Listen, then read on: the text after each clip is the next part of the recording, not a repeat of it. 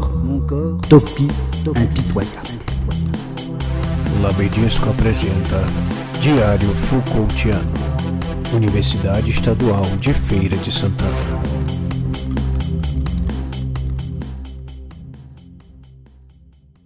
Olá pessoal, vamos ouvir agora o 13º episódio do podcast Diário Foucaultiano do Labedisco em tempo de quarentena do Covid-19. Aqui é a Beatriz Almeida do Labedisco e a nossa reflexão de hoje será sobre a normalidade e a anormalidade dos corpos durante o isolamento social. Jocenilson Ribeiro é professor do Departamento de Letras Vernáculas na Universidade Federal de Sergipe, em Aracaju, e é líder do grupo de pesquisa Imagine, grupo de estudos do discurso, imagem e interculturalidade. O professor Jocenilson reflete sobre os discursos que circulam durante a pandemia fazendo relações com o filme Ensaio sobre a Cegueira, baseado na obra de José Saramago. Querido Maurice Florence, estou lhe enviando umas páginas do meu diário de quarentena em que rabisco algumas divagações. Como erudito filósofo que é, certamente o senhor leu muito sobre a tal da gripe espanhola que matou entre 50 a 100 milhões de pessoas entre os anos de 1918 e 1919. Estamos hoje tentando evitar uma situação parecida, daí o confinamento. Veja o que o senhor acha. Em tempos de quarentena, três cenas não me saem da cabeça enquanto eu procuro tecer algum tipo de conexão entre as imagens: o incerto medo do futuro e o cuidado de mim e dos outros. As cenas são as seguintes. Me lembro de uma imagem do filme Ensaio sobre a Cegueira, de 2008, baseado na obra de José Saramago, dirigido pelo cineasta brasileiro Fernando Meirelles quando esse diretor pôs sabiamente mulheres, homens, negros, brancos, asiáticos, uma criança, uma adolescente, enfim, pessoas cegas segurando umas às outras e perambulando nas ruas de São Paulo, tomadas pelo lixo. Todas elas seguem guiadas por uma mulher, a única que tudo vê, além do cachorro que lhes acompanha. A segunda cena, Vejo inúmeras imagens de bulevares e ruas vazios pelo mundo, onde os indivíduos estão ali na ausência ou não estão. O silêncio das sirenes de ambulância e viaturas funciona como a voz entalada de, da morte nas longas avenidas e vistosas praças por onde certamente o senhor já andou. Por fim, Imagino também uma cena do filme Que Horas Ela Volta, de 2015, da cineasta brasileira Ana Muylaert. No longa, dois personagens olham de uma janela para as altas construções da cidade de São Paulo. Jéssica diz ao suposto proprietário do prédio que escutou na TV uma interessante hipótese filosófica. Se a humanidade deixasse de existir, em 100 anos, as cidades estariam todas tomadas pelo mato e as florestas estariam de volta. Certamente é com Michel Foucault, em dois textos, um de 1995 e o segundo de 2001, meu querido filósofo, que devo estabelecer alguma conexão entre estas cenas, sem ser anacrônico com sua apressada leitura histórica do sujeito sem ser tão pessimista sobre o futuro que nos acerca e, enfim, sem buscar uma única réponse à une question. Quando voltaremos ou quando voltarmos à normalidade? Sim, escuto a, e leio esta expressão nas falas e nos textos dos jornalistas mais do que em outros tempos. Minhas perguntas aqui são outras. Veja bem, se quisermos sair tão logo dessa prisão biopolítica denominada quarentena, onde precisamos cuidar de nós mesmos no interior de nossas casas, que sentido há neste retorno à normalidade? A suposta normalidade já não estaria no passado?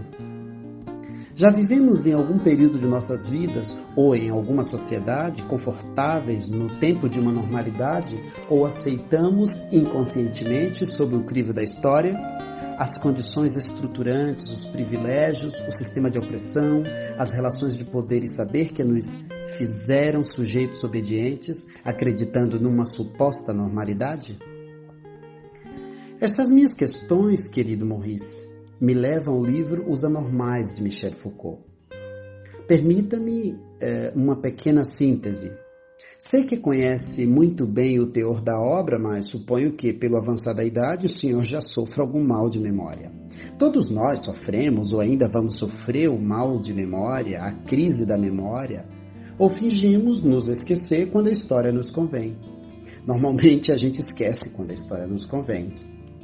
Bem, a obra é, na verdade, um belíssimo compilado de transcrições de 11 aulas ministradas entre 1974 e 1975, quando o filósofo abordava minuciosamente em suas análises os procedimentos jurídicos tradicionais de formas de punições desde o medievo, passando paulatinamente por um saber relacionado a um poder de normalização dos corpos dos indivíduos.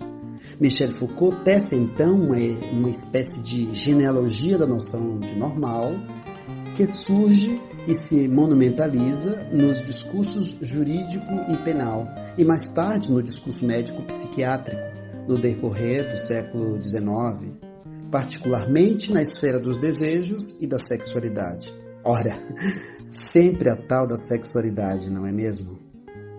O que me interessa dessa síntese para a minha breve imaginação, querido Maurice, é que ainda é, é, muito atual pensar na ideia de normalidade versus anormalidade em tempos de pandemia do coronavírus e em tempos de tomar os cuidados de nossos corpos seguindo a retórica coletiva digital compartilhada pelo hashtag Fica em Casa. Sim, os chamados hashtags simbolizados pelo tic-tac-toc em francês ou jogo da velha em português são hoje novos dispositivos de luta sem necessariamente termos que ir às ruas. Mas aqui no Brasil, diferentemente da Argentina, por exemplo, há também quem use do dispositivo panelaço no alto de suas sacadas. Ah, deixa para lá. O senhor não vai entender mesmo o Brasil com um simples hashtag, tampouco com as panelas. Bem, sobre os discursos médico, jurídico e político historicamente tecidos nas redes e nas técnicas de poder que operam sobre nossos comportamentos, como eu estava dizendo, nos tornamos sujeitos obedientes, numa cegueira que nos impossibilita ver que o modo de vida, muitas vezes egoísta e individualizante que adotamos antes, não se deu de forma tão consciente. Apenas assumimos alguns discursos em detrimento de outros, como por exemplo o da, abre aspas, eficiência das cidades, do automóvel, do consumo, fecha aspas. Apenas, apenas assumimos uma dada versão da história como, abre aspas, os comunistas chineses difundiram o maldito coronavírus pelo mundo para acabar com a nossa economia, fecha aspas. Ou ainda, assumimos enunciados colonialistas em alguns livros de antropologia, como O Homem Branco Europeu Levou a Civilização à África da Barbárie e à América dos Indígenas Selvagens, transformando, por exemplo, a natureza perene dos aborígenes norte-americanos na Top Times Square, da imponente Nova York, que nunca dorme. Ou melhor, que nunca dormia hein, até um dia desses. Então, Monsieur Florence, a imagem do filme de Fernando Meirelles é ou não é uma metáfora saramarguiana na qual se reconhece que já nos sentíamos tão normais antes do Covid-19 que nem nos sensibilizávamos mais com as enfermidades da sociedade verticalizada e opressora. Olhando por outro ângulo, Observo da janela com Jéssica, a personagem, uma nordestina questionadora na São Paulo nova-iorquina, que o olhar depende da perspectiva de normalidade que a gente assume entre a caótica cidade e a sistemática selva. Porque, afinal de contas, é nesse paradoxo que reside o homem incivilizado e fanático, arrogante e animalesco, o homem que violenta as mulheres com a pólvora do machismo, com a arma do feminicídio ou com a lança e a flecha por meio das quais lhe acerta o peito transvestido de desejo e divino amor, com a frase até que a morte os separe. Ora, monsieur, nem tudo é trágico, desumano e pavoroso nesta quarentena infectada pelo invisível. Vejo nas imagens vazias das cidades, que nunca dormiam, a beleza da construção humana difícil de ser capturada em dias normais, em dias de normas, de códigos, de correrias e de muito trabalho. A quarentena nos trouxe de volta para casa para repensar valores, para estar com as crianças, para olharmos da porta ou da janela a importância das ruas, o lugar da resistência contra toda forma de opressão e violência, para reconhecermos a importância dos rios como travessia e como fonte de água limpa, de água pura, do meio ambiente do qual somos parte e do outro estendendo-lhe as mãos. Não há mais como voltar à normalidade do passado, penso eu, já que vamos ter que construir a normalidade da cidade, da alteridade e do meio ambiente na liberdade do futuro, na vida. Bom, querido Maurice, eu me despeço fazendo-lhe uma dernière question. Que respostas o senhor tem para minhas divagações? Tchau, tchau, pessoal. Siga o Labedisco no Facebook, no Instagram e no Twitter. Até a próxima com você e Foucault no Diário Ficotiano do Labedisco.